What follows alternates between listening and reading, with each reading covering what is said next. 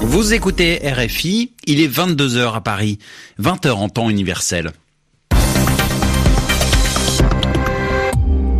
Ozoui. Bonsoir à tous, bienvenue dans votre journal en français facile, présenté en compagnie de Sylvie Berruet. Bonsoir Sylvie. Bonsoir Romain, bonsoir à tous. À la une de l'actualité, en Thaïlande, quatre enfants ont pu retrouver l'air libre.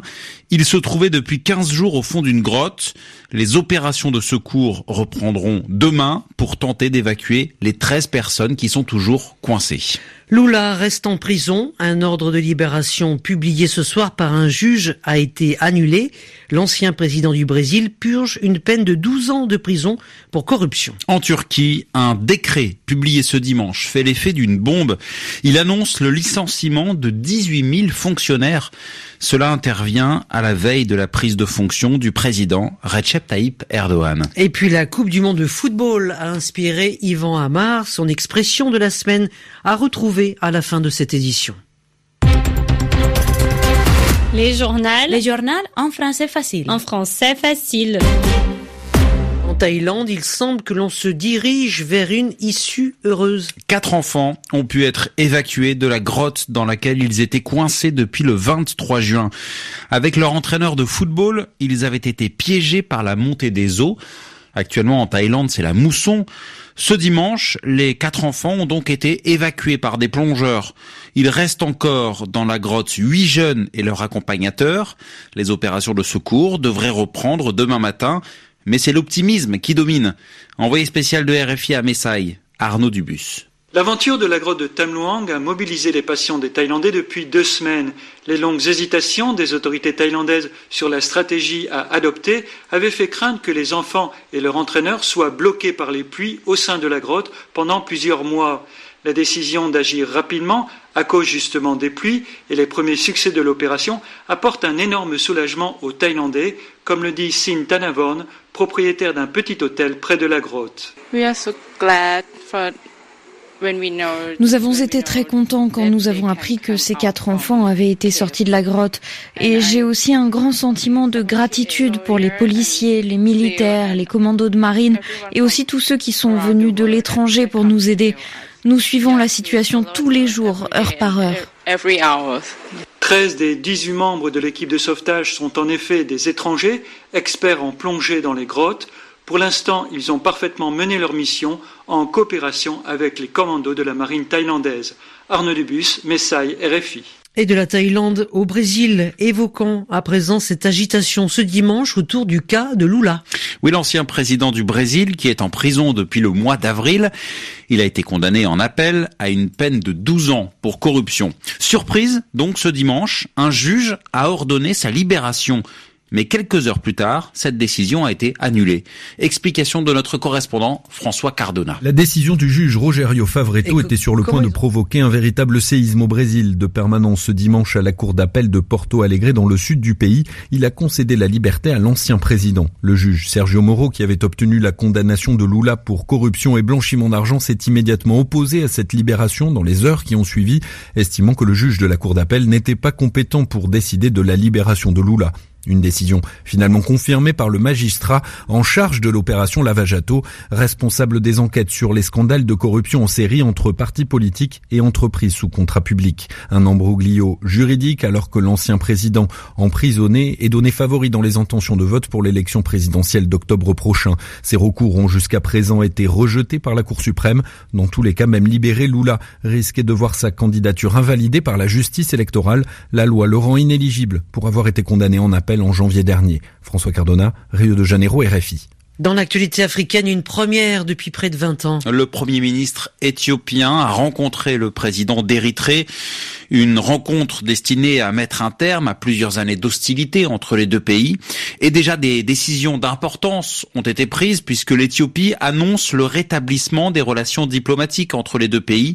Cette rencontre a été rendue possible après que le Premier ministre éthiopien a annoncé le mois dernier que son pays était prêt à céder à l'Érythrée, un territoire qui est situé à la frontière et que les deux voisins se disputaient. En Turquie, le coup de force des autorités à la veille de l'investiture de Recep Tayyip Erdogan. Plus de 18 000 fonctionnaires ont été limogés.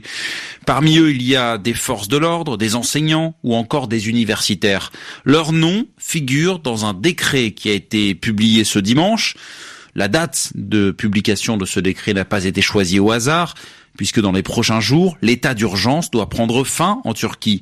Cette mesure d'exception qui avait été instaurée après le putsch manqué de juillet 2016. Écoutez l'analyse de Didier Billion, chercheur et spécialiste de la Turquie. L'état d'urgence qui existe et qui est mis en vigueur depuis maintenant deux ans, presque deux ans, depuis la tentative de coup d'État, va probablement être levé après l'investiture du président Erdogan.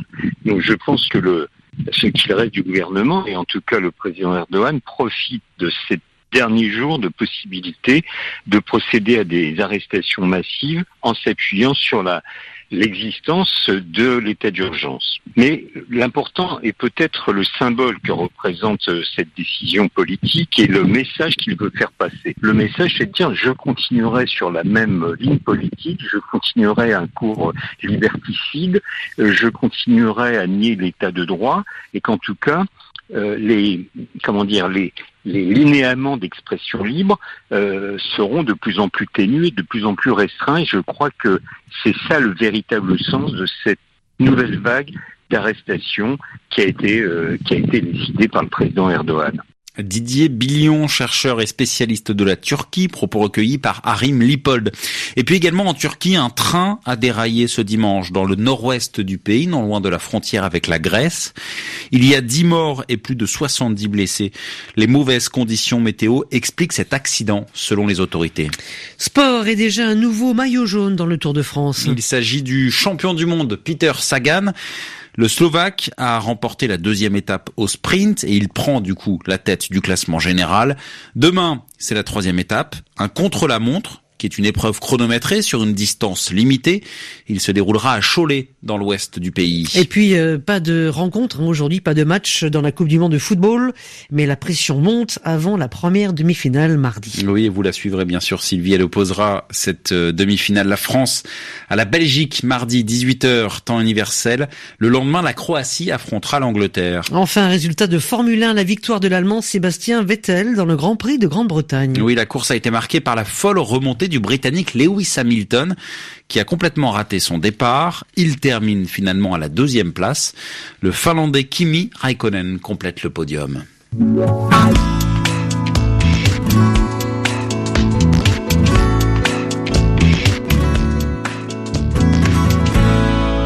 RFI 22h08 ici à Paris, l'heure de retrouver Yvan Amar et son expression de la semaine, la tête haute ce dimanche. Mondial 2018, la Russie sort la tête haute. Je l'ai lu, je l'ai entendu, et en effet, le pays hôte, c'est-à-dire le pays qui accueille la Coupe du Monde, n'ira pas en demi-finale, mais son équipe s'est très bien comportée puisqu'elle a été jusqu'au quart de finale, ce qui n'était pas gagné d'avance. On donnait l'équipe russe pour une formation modeste. Et donc, ils s'en sortent la tête haute. Qu'est-ce que ça veut dire?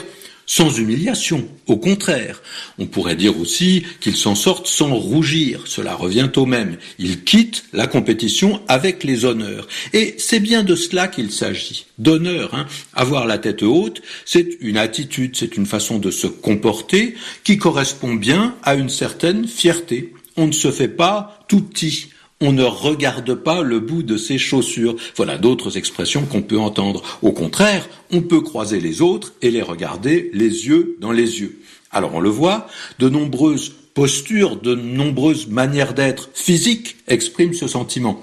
Est-ce que ce sont de vraies postures physiques?